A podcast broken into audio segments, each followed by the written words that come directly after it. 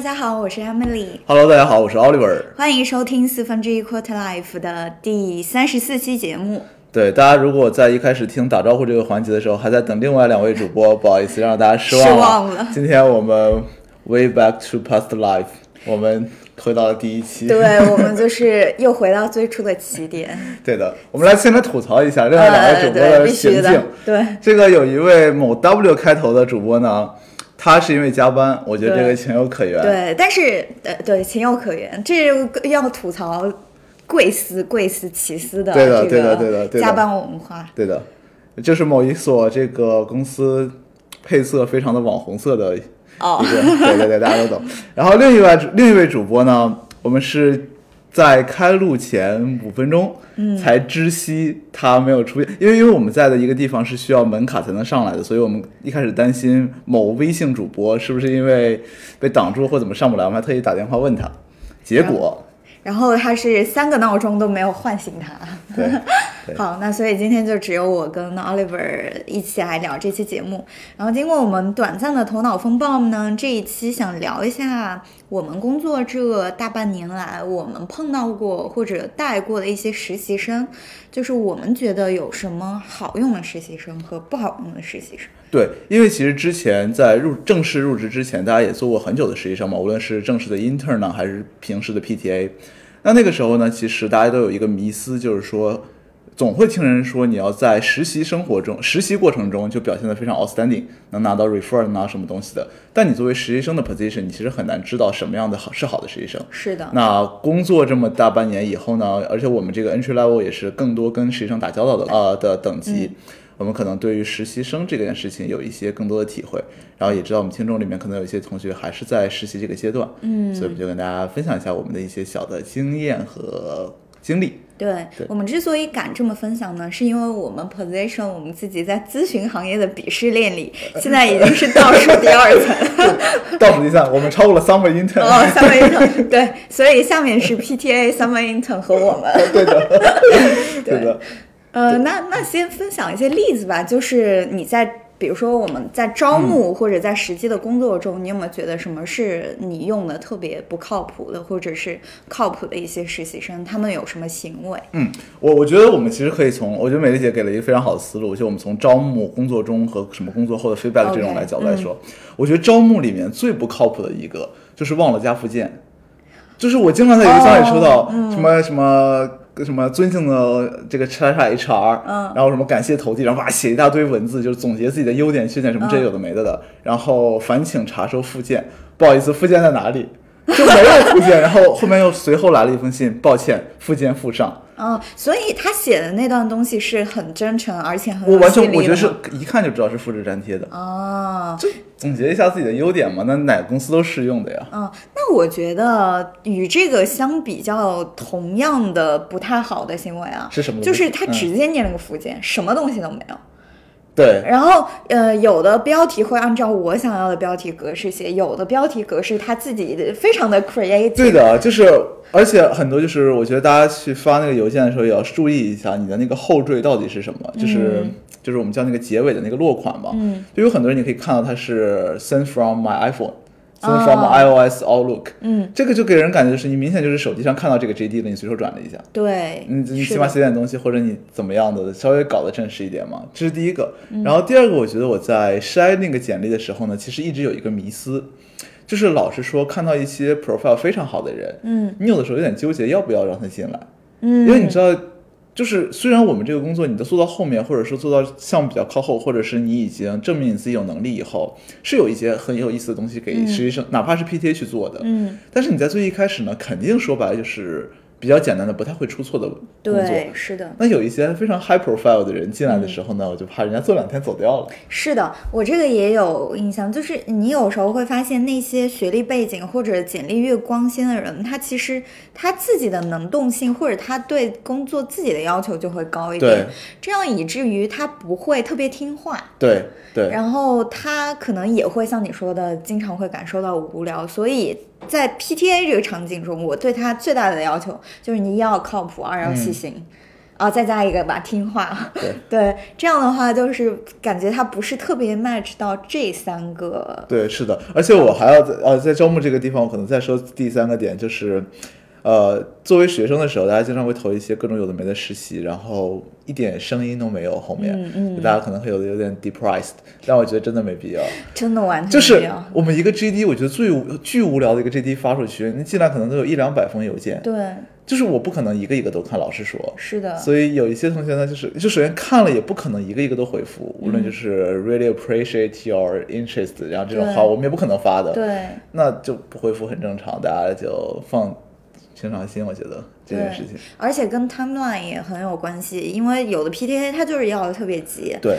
那先发的那些人我可能就先筛掉了，我就先选中了那些的，所以大家也完全不要因为没有人回复你怎么样就感到对自己有所怀疑。对，那我觉得招募这个环节，如果我们七七八八大概说的差不多，可能就是像美丽姐说的，我们可能判断对于实习生的要求是什么。如果判断说做的还是以基础性工作为主的，嗯可能我们对他的一些 criteria 能放松，甚至是刻意的调低一点，嗯招一些我们觉得可能看起来就会踏实一点的、或嗯怎么样的这种人。那其实到具体的工作中呢，我觉得啊，最大的一个命门或者说最致命的一个点是。在不清楚或者拿不准的时候，他不问，嗯他就是直接按照自己的想法做下去了。嗯这个我真的就是有一点接受不了。这个我觉得其实也是正式工作以后呢和做实习生的时候的一个嗯想法上的最大的 gap。因为我理解大家很多人做实习生的时候会想说，OK，我现在遇到一个问题，我先自己尝试把它解决掉，嗯或者一些比较 minor 的东西我没有必要问，因为这样问了就显得好像我自己完全不动脑子，很蠢的样子。对，或者就想自己想做个花儿出来，嗯那可能是就是你你上面带你的那个人呢，已经东西想很清楚了，你就告诉他，跟他问一下，clarify 一下这个重要不重要，不重要你自己随便搞搞好了，重要的话你按照我那个来。嗯那可能我的很多 PTA 都没有这样子去做，比方说我们其中有一个小例子，就在咨询里面，尤其做这种快销的咨询。消费品的咨询，我们会涉及到很多的一个工作叫做 online audit，嗯，其实 basically 就是你去到，比方说天猫旗舰店去看某一个 brand，它有哪些的 offering。嗯那这个其实是听起来好像很简单，就是我扫一下就知道它有哪些 offering 嘛。但你如果具体整理下来，整理到 Excel 里面，其实是很很麻烦的一件事情。对你要什么维度，然后中间碰到各种奇奇怪怪的事情，比方说你一个 product 一个产品一个一个图片点进去，有四五个可以选择的东西，嗯就是呃三百克乘五件，三百克乘三件，三百克乘一件。这种情况到底是三个 SKU 还是一个 SKU？嗯这种时候呢，老实说应该就是三个嘛，因为它不同的 package size 它肯定是不一样的。但我的 PTA 有的时候就不问，就是点进去以后就是它，就是是就是它就是一个图片是一个一个一行，嗯，然后这样整理下来，然后最后整理出来就完全没办法用。然后以及中间我们可能会统计销售量啊、价格呀，你那个价格到底是促销前价格还是标价？嗯你的那个数量呢，到底是组合数量还是单包数量什么的东西，哎，就非常高。所以就是从那个事情里，我就体会到了什么叫做提前的 alignment，或者说提前的 clarify 非常重要。就是有的时候呢，上面人给你 brief 一些东西的时候，其实你并不太清楚怎么做，或者是你做到中间，你发现，哎，这个东西好像他提前没有提过是 A 还是 B。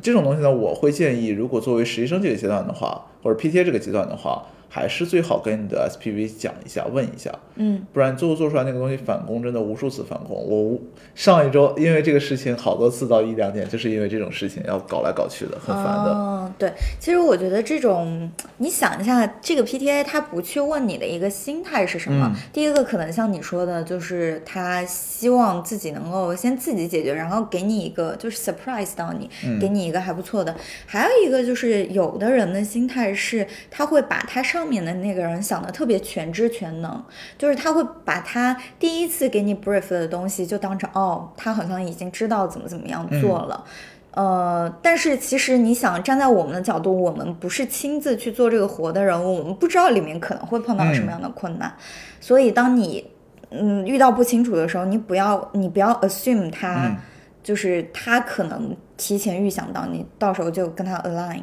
嗯，但是还有一个问题，就是关于 align 的这个方式方法，这个我想说一点，就是不是我带 PTA 的过程，而是我跟不同人去 work 的过程。那有些人他是倾向于，哎，你如果有什么不懂的，你就直接跑过来，嗯到我的桌子跟前，我就就问，就跟你讲。但是有些人就觉得这是一种对他自己工作思路的打扰，打，嗯。对，所以他会更 prefer，比如说我们都是邮件嘛，嗯。然后你就写一个邮件，写的很简单也好，然后他就看到邮件就可以回你，就不需要，比如说我邮件回你只需要二十秒，嗯。但是你过来我跟你解释啊什么什么的要三分钟，嗯，对，所以所以这个也是需要注意的一点了，就对对于我们来说也很重要。是的，但、但我还是 prefer 你如果是 PTA 的话，你就随时微信戳我就好了。对嗯 PTA OK 的，对，你不要嗯那么哦。然后其实刚刚说到那个的时候，其实就说 PTA 为什么在这个阶段他没有问你，或者一些很简单的东西做出来其实不好用嘛？嗯我觉得还有第三个点，是因为有一些人他没有 commercial sense。或者说 business sense，、就是我们做学生的时候，总会看到，无论是 GD 也好啊，还是一些大家平常讲的时候，说你这个人要 business sense，、你这个人没有 business sense。老实说，我现在体会，就在我们这个 level，或者是再加上实习生和 intern level，嗯，根本没有什么 business sense 这种说法。我觉得 business sense 就是常识。对，就是把你真正想成一个人，尤其是我们做这种消费品，比方说举个例子，我们还说那个 online audit 这个例子，哎，你知道这我被搞了多久吗？我真的 全是这种例子。所以，所以我猜测是不是他第一次就是只只是一个图片一个图片的理给你，没有 by SKU 的？这个倒这个我都能忍，他是不能忍是什么呢？就是大家知道，比方说啊，有一些快速消费品是有不同的 package size，有不同组合的，嗯嗯，所以那个人做的时候呢，比方说你五件装和一件装一定不是一个价格，对不对？对，这个这个你作为一个人是一定能体会到这件事情的，嗯，但是他在那个工作中呢，他把五件装和一件装没有写出来，他就所以就呈现到最后的结果，我们会做那个 price ladder 嘛，会看不同品有很多重的是吗？不对不对，就是嗯不同、不同品牌、不同价格带会有多少个产品，然后我们就看到，比方说有某一个种类，你 supposedly 它就是应该是十块钱、十五块钱，不能再高了。嗯但最后那个东西做出来呢，发现它有好多什么五五十、六十、七十，嗯就这个东西明显就是违反常识的嘛。嗯然后我翻过去一看，全都是组合装的。嗯，比方说那里面是乘五、乘六、乘七，就七八包的那种，你肯定要算单包价格嘛，这个才是符合消费者认知的。嗯，我都不知道消费者这么高级，这是符合一个人的认知的。所以这种东西他在做的时候，其实完全没有想过，就把他们，因为你做到 Excel 里面一行一行之间是说白了，他们是在完全一个水平级的嘛。对我不会把一行和一行之间这样去做比较，我肯定是拉出来一起分析的。对，那这种情况呢，你把组合装和单包装放在一起，就会让最后分析出来的结果有很大的 bias。嗯，这我还是拉出来这个 price ladder，我发现了，如果我直接拉一个 average price，那这就凉了，嗯，对吧？是的就这种情况，我觉得这就是常识，就是完全没有通过常识去想这件事情应该怎么做。好可怕啊！如果你真的拉了一个对 average 啊 price，我就说还好我有 sense，说这个东西不应该这么贵，我去看了一眼，嗯，就这个东西你做出来真的是太可怕了很太可吓怕人的。哦，人家还有一个，我现在这个、这句话我要说三遍，大家铭记于心。嗯 Excel 的格子里面真的不要输入空格，哦，就是很多人打完字啪空格，打完字啪空格，这个习惯嘛，嗯，公式有的时候就全都报错，对，我真的心都碎了。然后有一些 trim 一下或者怎么样？就有的时候不行，不知道为什么，就是你哦各种这种清理的那种公式都用过了，还是不行，那怎么样？就是 manual 的去就让他自。己改一次喽。那能我的天呐，那所以你们的 hours 对啊，然后还有，嗯就大家其实作为这种，我们就只讲咨询行业或者这种这种这种这种做 business 的人嘛，大家都用过 Excel，都知道 Excel 大量数据的时候，eventually 是要通过公式来分析的。是的，那你就要判断你格子里面敲进去的那个东西到底适不适用于公式。嗯比方说有人会写五百乘三，嗯，就是就是他想表示说这个组合里面是五百克三包嘛？等号是吗？不是不是，他是想备注，哦，这个是五百克乘三、嗯那你这个东西呢，我就完全没有办法用。嗯。你五百克乘三，就这个五百星三是没有办法用公式分析的。哦，你这个说到这个就激发出来我的一个心，因为他们之前我我做过有一个东西，它是需要呃不同的国家有单位的嘛，那个钱，比如说五百美元、三百人民币，它是把那个对不呃对，嗯。但是标的也不一样，有的是用那个符号，有的是用 RMB，、呃，就是导致我就有的是标前面，有的是标后面，我就非常的对，就是要不你。保持 consistent，对，我公式还可以搞对你到时候 consistent 我 split 一下也可以，但是唉，就是 太难了。这边要补充一个点，就是如果你真的不确定那个东西怎么做，以及你不太好意思问的时候，保持 consistent，错也要错的统一。对，你不要错的不统一，错的五花八门，那这就没办法了，真的没办法了。但是还是不要就是不懂就就提前问。对，我觉得那个真的很重要。是的是的所以其实我们在工作这个环节，像我们刚刚两个所讲的，大家能体会到，都是一些 dirty work，或者说一些 manual task 入手的。嗯。所以其实就像我们刚刚说的，什么是好的实习生呢？你不可能一上来我们就会让你做非常多的很需要动脑子的。或者说非常有意思的这种工作，嗯，因为首先就是大家虽然看到你的 profile，但也并不知道你的实际工作能力是怎么样子的，对，所以你需要在长期来建立这个 credibility。那后面我们就说到了，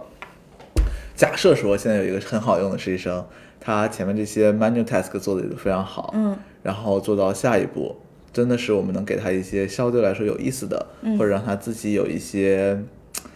自己自己可以独立去做某些东西的。那个时候，你对实习生的要求会变成什么样？嗯，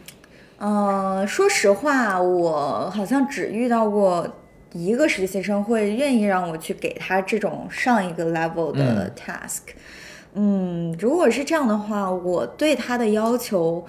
不是说他能够实际给我这个 output 有什么样特别质的改变。首先，我给他的这种需要他动脑子想的这种 task，首先一定是时间不紧的。嗯第二个是，呃，可以让他发挥他自己现在的长处。比如说，我之前有个实习生，他他的那个数据 data 很好，就是发挥他的长处去做的。然后，所以综合这两点来，我对他的 expectation 就是你能不能给我一点我现在的思维框架里面没有的东西西，嗯而是比如说你或者你在快销的 case 里，我作为一个比如说零零后或者怎么样。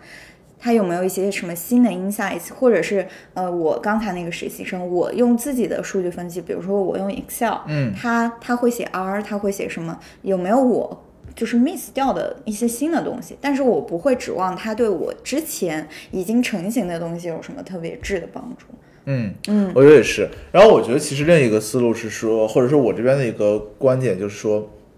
我们通常会把在呃，我们讲咨询好了，就这种项目制的里面，会把大家整个从上到下 position 成一个流水线的工作。对，但其实有的时候，我觉得上一级就是，我觉得怎么样会更好呢？就是你不要想说，OK，我做出一个 seventy percent right 的东西，交给上面人帮我润色成八十、呃八百分之八十好的东西，然后再往上一步一步润色。就是你尽量做在你这个过程中做到一个，那上面人可以直接拿来用，完全不需要改的东西。嗯这个在我看来是非常好的。这是为什么呢？因为我经常有一些学生做过的东西，无论是 research 出来的结果也好啊，然后还有数据分析出来的结果、数据搜集出来的结果啊，就是你一看那个，无论是 format 还是一些就是 structure，嗯。就很明确知道他，我觉得他自己也知道，嗯。这个东西是不可能拿来直接用的。嗯。就比方说，大家肯定都多多少少看过财报，嗯。就是你可以没有自己做过，但你肯定看过。嗯，Yeah，每个人都知道财报大概是怎么样一个 structure，嗯。就是横着呢可能是几年，嗯。纵着呢可能是科目，然后科目是有梯度的，嗯。呃，一级科目、二级科目、三级科目你是有那个空格空出去的。那我的有一些学生呢，就是他有点像像写文章的样子，嗯，营业收入逗号。多少多少多少多少。一一大串数字，好多个点儿，好多个逗点，然后在分号。在在 Excel 在 Word 呃 Word 和 Excel 都写过分号、营业成本什么什么，就这个东西你一看我就知道不可能用的。像这种东西呢，它我觉得我觉得它就有一些实习生的想法，就是说，OK，我现在把这个数据搜集给你，怎么用是你的事儿，我都丢给你，反正你我反正数都在这儿，你代表粘粘贴复制嘛。那这种情况下呢，别人拿到那个说说实话，尤其在项目很紧张的时候是很气的，嗯就怎么可能做出来这种东西？嗯这已经不是 quality 的问题，是完全没有想过 quality 的事。嗯那这种情况呢，我觉得就是流水线嘛。嗯他想把 raw data 给你一盘散沙，你自己整理去。那我觉得作为实习生来说，你肯定是有能力把它稍微 structure 一点的。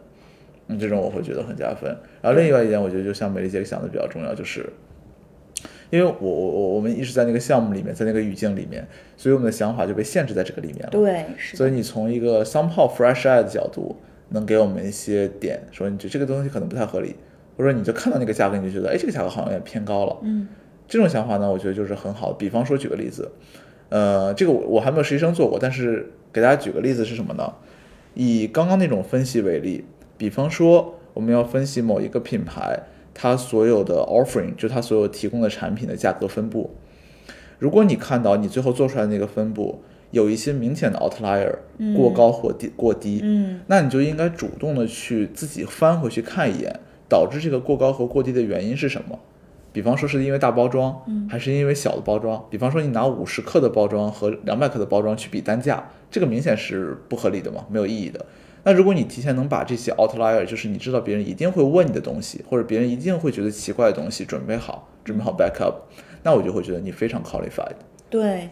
嗯，这个这个我还想补充的，就是刚才你在讲 structure 的去整理你所交付的东西的时候，还有一个特别重要的就是总结，就我们叫 synthesize。嗯，练过 case 的朋友都知道，最后有一步，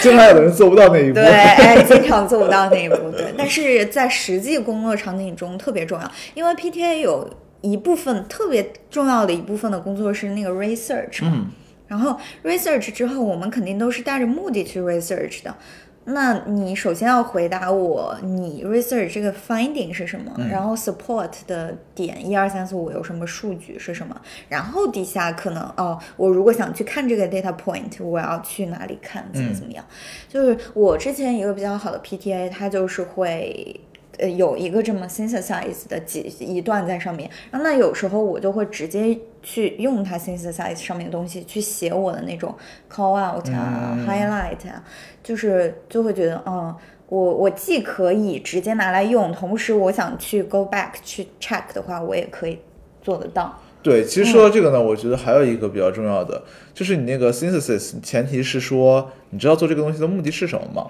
但老实说，很多 PTA，当然这个也怪就我们怪带你的人，他有的时候因为真的太忙了，没有时间跟你讲做这个东西是为了什么，会有这种情况。所以呢，就是我会建议还在做 PDA 还在做实习生的朋友同学，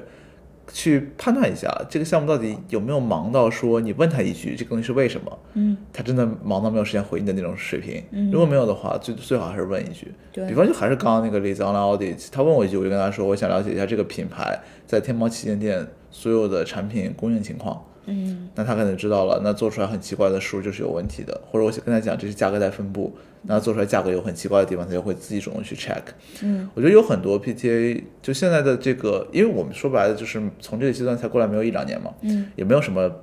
这个怎么讲个人素质上的质的飞跃，其实我们跟大家是差不太多的，大家都是有这个能力的，嗯，只是因为少了很多的 background information，是的。所以不知道需要怎么做，所以大家去问一句，应该能做出更好的结果来的，我觉得。嗯，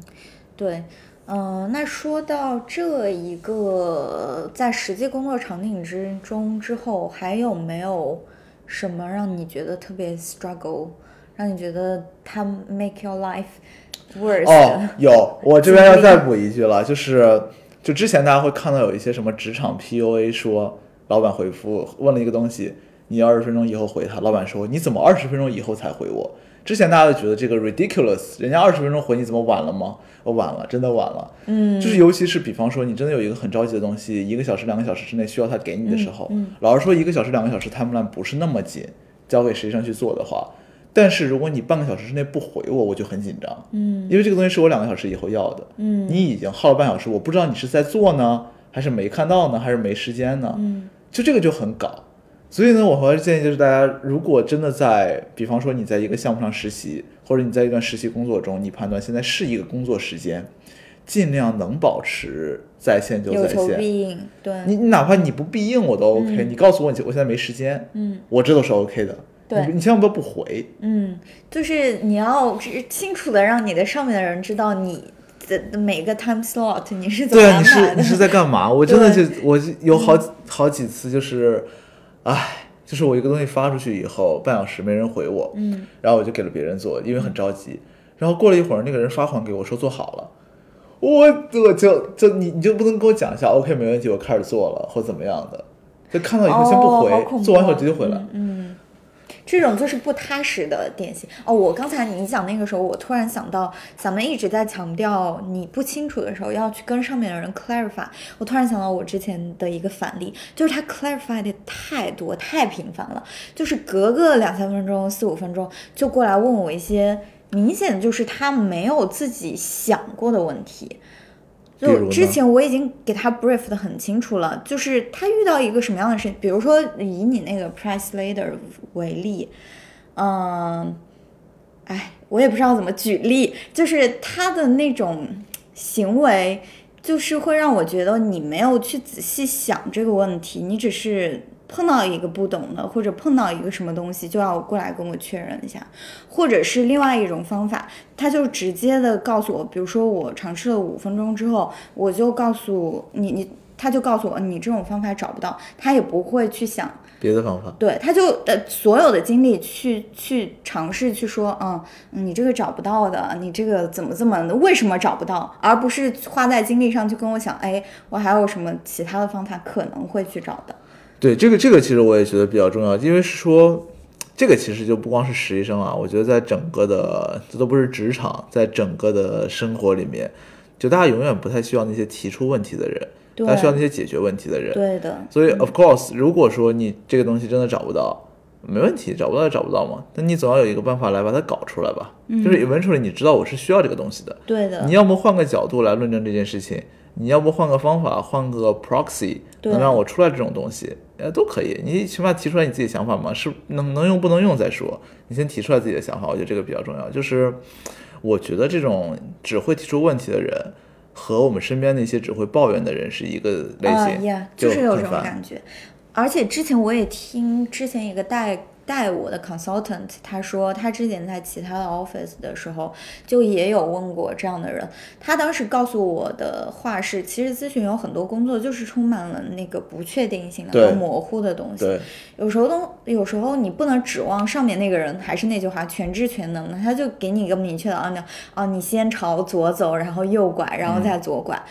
根本不可能有这个，中间有很多的东西是你要去判断的，或者你要去发挥你自己的能动性去解决。对对，这边这边可能给大家举一个例子，大家呃，我我觉我 supposedly 应该大部分人知道咨询工作是怎么工作的，然后可能稍微跟大家讲一下啊，就是我们的上面可能会有个 C，那个 C 呢可能会 brief 我们这个 level 一些很具体的工作要去做，就跟我们去让实习生让 PTA 去做一些东西的那个流程其实差不多的。嗯，那我跟大家讲，给举一个小例子，在我的个人的实习工作中，呃，somehow 是动了一点脑子，把整个工作的压力减轻了很多的这么一个例子，大家也可以参考映照到自己的实习工作中。比方说，我之前有一次经历，就是我上面一个人，他就在国外的人，他要求我在比方说一个小时或者几个小时之内找到某一个国家所有某一类工厂的数量、名字、各自的产量、年销量什么的。这就是不可能的事情，嗯，这个你就就是你看到那个 brief 的第一瞬间，你知道这绝对不可能，嗯就首先我都不一定能穷尽所有的工厂，我更不可能知道每一个工厂的生产量，嗯这个绝对是做不到的。嗯那所以那个时候呢，假设假设你这时候 position 你自己是一个 PTA 拿到这个 work，如果你看到觉得不可能，你还是花着硬着头皮去搜这个东西，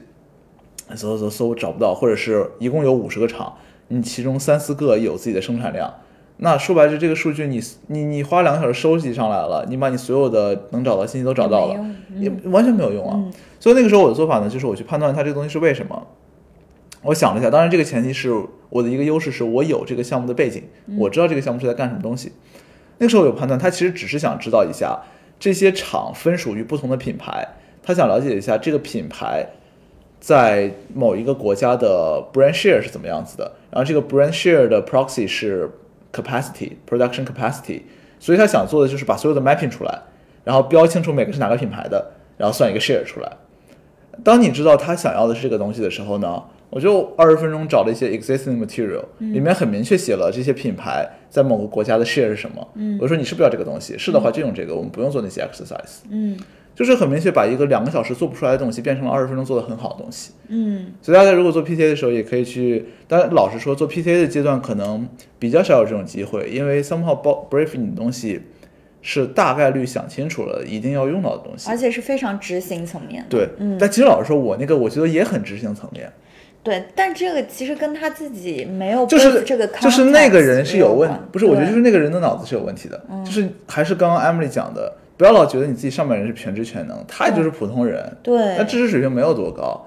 那个人脑子糊涂成这个样子，就是要一个 share，而且是我们已经有的一份 document 里面有这个书。嗯，他要求我去做一个两个小时、三个小时的 exercise，、大家可以听到我的怨言有多深。嗯就那个人脑子真的很不清楚，反正他是一个国外人，不会听中文节目，所以想怎么说怎么说。是的，但是我之前已经听过这个故事了。我觉得对，again 就是我上面的人会这个样子，那同理我们这个 level 就大家直接会跟着我们这个 level 的人更会有这种问题，是的，脑子不会那么清楚的。嗯，所以如果你会发现有一些东西你觉得没必要这么做，或者有更好的做法，也能说明一样的事情，嗯，我觉得还是可以勇敢的讲出来的。是的，我接下来想讨论的一个话题，其实我们讲了很多工作实际就是操作层面的一些 techniques，对，但是不知道你对这个 PTA 他的整个人的这个工作态度上，或者整个人的 personality 上，你会有什么特别的要求吗？我理解这个肯定是 case by case，嗯，但是有没有一些人是让你觉得哎特别的，用简单的话说喜欢或者希望跟他能一起共事的这这一类型的人？我觉得其实就是像你说的，我喜欢踏实的，因为老实说，可能是我自己工作风格的原因，我不喜欢给我下面带的 P P T A 或者实习生有太多的自由的空间，在项目急的时候，但是项目不急的时候，肯定会让你自己去做提升啊，干嘛的，给你一些。明有一些 beyond 你的 capability 的东西给你做，让你提升。但大多数时候，我都会想很清楚，下面人做什么东西能 support 我什么东西，就是很很具体的东西。所以在这种情况下呢，我会更喜欢那种踏实、勤奋，把我要做的东西一板一眼做好的那种人。嗯，对，是的，对，这个其实我还想讲回之前那个招募的时候，就是做学生的时候，大家有很多的误区，喜欢在那个邮件里面写自己的很多优势嘛，嗯，什么我领导力强啊，我 commercial sense 很好啊，我这样那样的。其实大家换位思考一下，我招一个实习生过来，我为啥需要你领导力强呢？是的，我就现在有点想不通，当时脑子是哪根筋没搭没搭对，这写这种东西，就是我做一个食品行业的项目，你说你医疗行业经验丰富，呃，就 so what？那肯定就是粘贴过来的。或者是大家其实不太知道，就我觉得这个根本的原因是因为大家在求职的时候，包括在面实习生的时候，包括无所谓吧，这种东西不知道上面那个人真想要什么东西，或者说你去求职的那个地方他想要的是什么。嗯其实说白了，大家都是都都做过 PTA，也都知道 PTA 具体要做什么事情。对，我真的需要那个知识水平有多高吗？倒也不一定。我需要他经验很丰富吗？也倒不还好，对就踏实嘛。对，对所以这又让我想到了之前去面试 PTA 的时候，我哎这样。感觉有点泄露了我面试的套路。而且你这辈子也没机会再面 PTA 了。哦，对，我已经上了一个 tenure 了。啊、对，嗯、我就我就会问你觉得你的长处跟短处是什么？嗯有些人他就是会把他，比如说比较踏实、比较认真，这种就说在他的长处里。那我这样啊，我一下就 capture 到了那个我想要的信息。嗯我听到个最夸张的一个一个方法是一个一个回答是，我那个 JD 上明显的写我可能需要一些 Excel 的分析，然后我问他你的你觉得你的弱势是什么？他说我不太喜欢什么数据分析，那我还。我当时就马上就不想继续这个聊天了，就问完这个问题说 OK，就 OK 就先这样 OK 对对对，所以就是这样。我理解大家投，尤其是 PTA 的时候也得海投嘛，但是你最起码也先看一下那个 JD，稍微看一下对具体的要求。对，那你们的那个项目还不是很紧？我现在招 P 实习生 PTA 已经不不面试了，完全没有时间面试了，就简历看一遍，喜欢就要了。嗯，其实我之前也有很急的时候，但是我也会花五分钟五分钟时间跟他稍微聊一下。那可能还是没有特别急，可能，嗯，嗯就因为你跟一个人聊，他讲话的那个痛调，跟他回答你问题的一些方式，比如说他明显的你能感觉出来，这是一个他之前没有准备过的问题的时候，他是怎么样去应对这种突如其来的一个考验的时候，你就能很看出这个人灵不灵。嗯嗯，就是有些人，我之前问呃问到一个特别有意思的例子，就是呃，我先了解了一些基本信息，说哦，我后面用英文问你一点问题，因为我们这个项目。呃，就是国外的项目对对对嗯，啊、我就问他一个可能他没有准备过的问题，他就嗯啊嗯啊，我觉得得有一分钟，然后说啊我的对不起，我这个问题没有准备过英文呢。我是说你随便说一点，对吧？就是你你就算有口音啊，有什么，但是你能把你的东西表达出来，不至于说哦，我拒绝你的这个需求，嗯那我怎么样去信任你能在接下来的工作中去做好？也许你写英文很好，但是这个 verbal 不会让我去想哦，给你这个机会去啊，哎、会会不会 written English 也还不错呢？就不会有这种机会。那老实说，我觉得你们对实习生的要求真的很高。我我我我觉得，我觉得我招 PT 的时候，从来没有想过要求要这么高，什么还英文啊，看这个人反应灵不灵啊。嗯，我我我我没有。我一般如果是我有时间去面试的话，都会去这样子。但是我之前有面过这样的人，但是最后还是不太好用。就是你的面试跟实际工作，我们刚才讲了嘛，就分成对对两个，不太一样的。所以现在我已经就佛系了。有时候我会更倾向去招那一些就是踏实的，可能没有那么多花头的，讲话也得讲的没那么花的人去做 PTA。老实说，我觉得踏实还是挺重要的。对对，我感觉现在就是之前手下没有人，没有这个感觉，觉得你好像自己表现的哎很有想法，这个就懂得很多，好像是好的。那其实你换个角度想的话，我现在下面带过 PT，带过实习生，我觉得踏实是最重要的品质。嗯就是你所有东西都必须要建立在这个基础之上。如果你在踏实，就是你能把最 basic、最 manual 的 task 做好基础上，你有一些 commercial sense，你知道这个行业里在发生什么事情，嗯你能 be creative、be critical 什么东西的，那是加分。嗯但加分的前提是你要达到平均分，你要及格。就是我觉得现在，尤其是一些，这也是反思我之前的经历了，就是有一些。Somehow 就是感觉自己稍微有点优秀、有点东西的朋友们，有点东西。就会犯的一个错误，就是你下面的基础，无论你是没有建立出来，还是没有证明出来的时候，就想要展示你更上层的，或者说不属于在这个 level 应该表现出来的东西的时候，反而可能是一个副作用。嗯就是因为大家说白了，就是每个人都觉得自己够好的时候，就想通过行为来毛遂自荐一下嘛。比方说，你想说，我可以承担下一个职级的工作，我可以做的更多，所以你在你的工作中呢，就会有了没的表现你在下一级应该表现出来的东西。但回过头来一看，可能你这个现在这个的基础还没有打好，或者还别人是不满意的，那这种情况下，我觉得一定是扣分的，一定是反作用。所以不如就稳扎稳打，先把自己该做的事情做好。嗯，说到这个，我也想到一个操之过急、揠苗助长的例子。就我之前的一个 PTA，他是我给他做一个非常简单的翻译的活儿。嗯、有那个翻译的问题里面有一些 brands，就是我每一个 category 下面可能举例了一些 brands，嗯然后他那个我跟他讲的是，你就翻译就好了，因为这些 brands 是跟我另外一个 document 是完全对应的，我不希望你给我改什么。嗯但是他后来就会非常 creative，啊他他觉得哦，可能还会有一些 brands 是属于这个 category 啊，你写的这个有一些它是。不应该属于这个啊 category，、他就帮我做了很多的他认为 modify，对 modify，这样我就不能直接 link back 了，就会很麻烦，我还要再手动去改一下。所以我我我会觉得每个项目有它的 context，就是每个项目它可能你不知道你交出了这份 document 之后可能会。比如说你一个一一像一个 Excel，你有公式 link 来 link 去，你就把那个那个 tab 或者那一页给删了，这这是很麻烦哦对的对对的对这是很麻烦的。对，你不就就不要动，叫你干啥？如果你真的想改，或者你觉得不合理，就问一下嘛，对吧？对嗯我觉得最后我们可以再引申出来一个更多的话题，就是现在大家知道，哪怕在实习这个阶段，大家都在讲内卷化嘛。嗯一个巨无聊的 task 或者巨无聊的 JD，有一万个北京浮交人投。哎，真的太卷了。就是所以我想引申出来一个话题，就是你觉得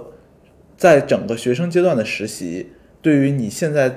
做到现在这份工作有什么帮助？我其实也在思考这个问题，嗯。这个可能会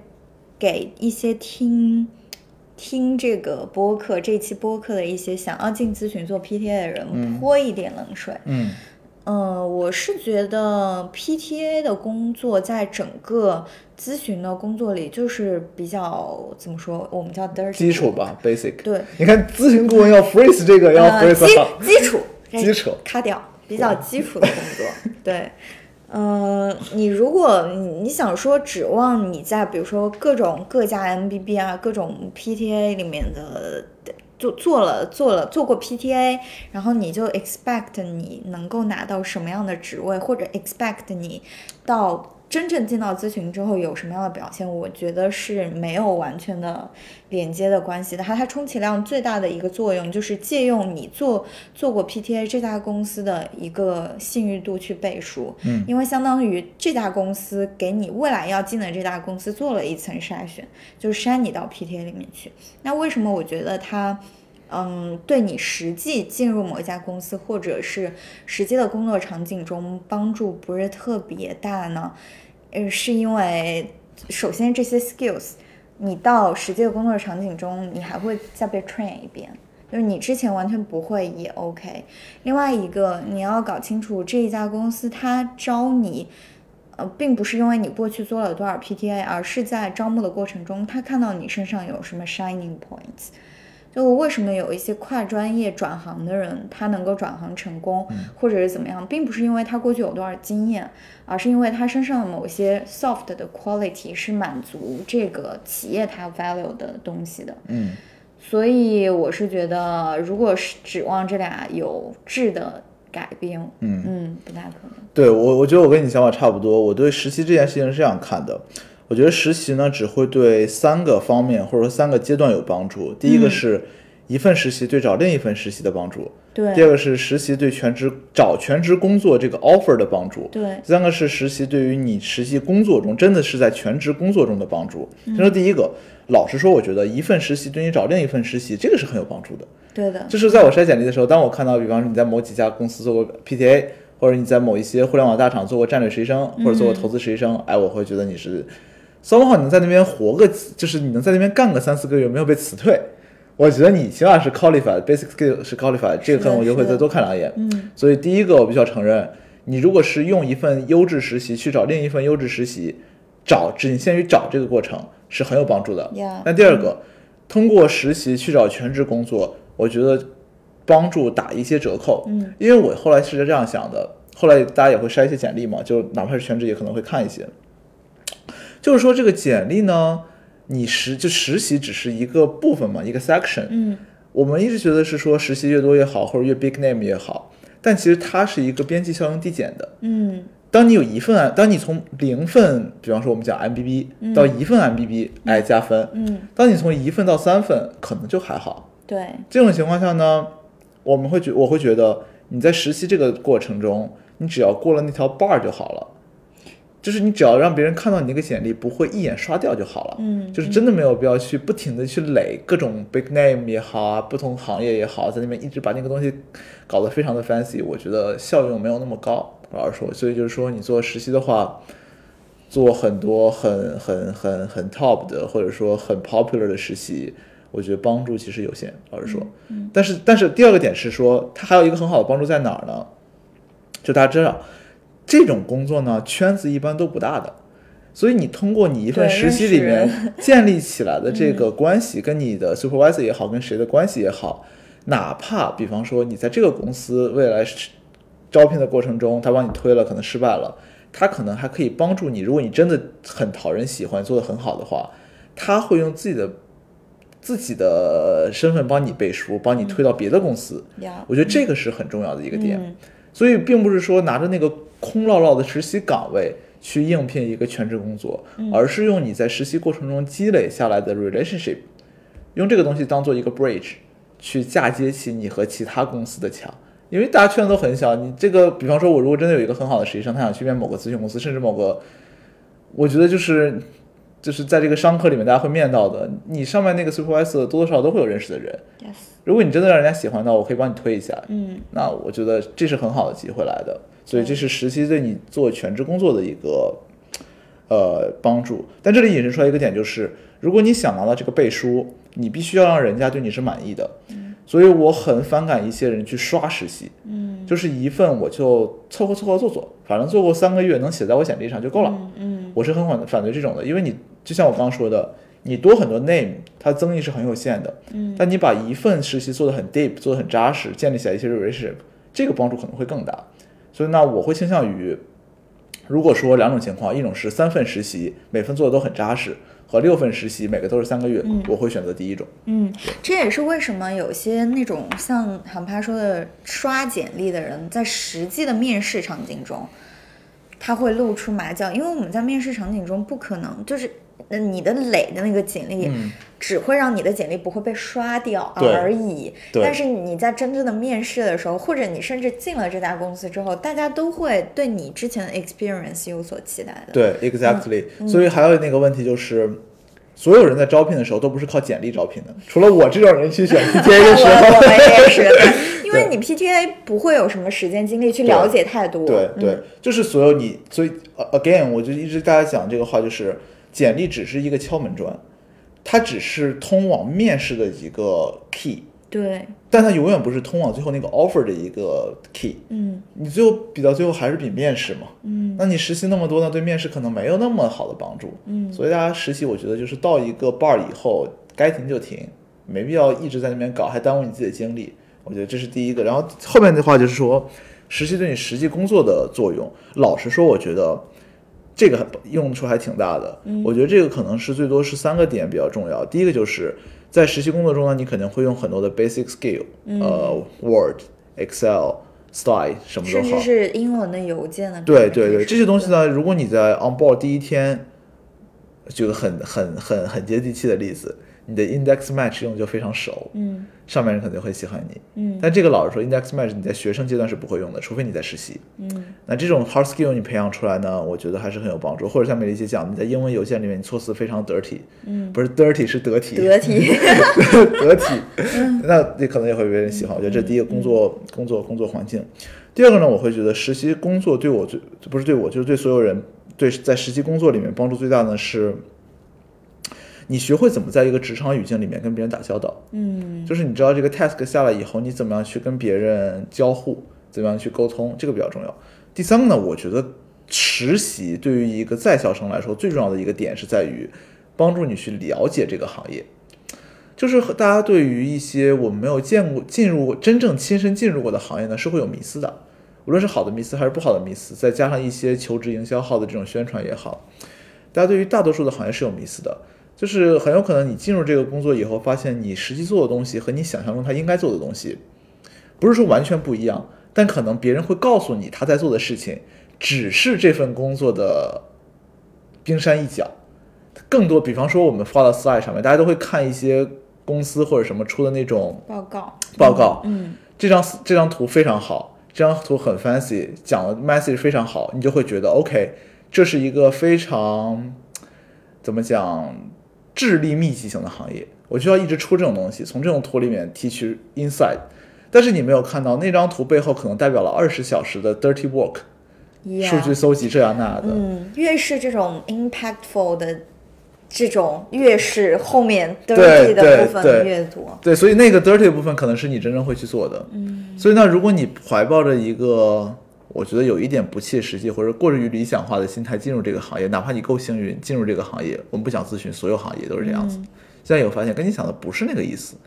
我我以前一直觉得快销 marketing 是一个非常 creative driven 的生意，嗯，就特别特别开心嘛，每天就跟明星打打交道，跟 vendor 打打交道，很开心嘛。我发现也不是，它也有很多的 paperwork，也有这种。这种这种 admin 上面的往来，而且它的 creative 的部分都不是他们自己，是 agency 做的，对，是 agency 做的。但是这种东西，如果你不通过实习来了解的话，你通过什么来了解呢？嗯，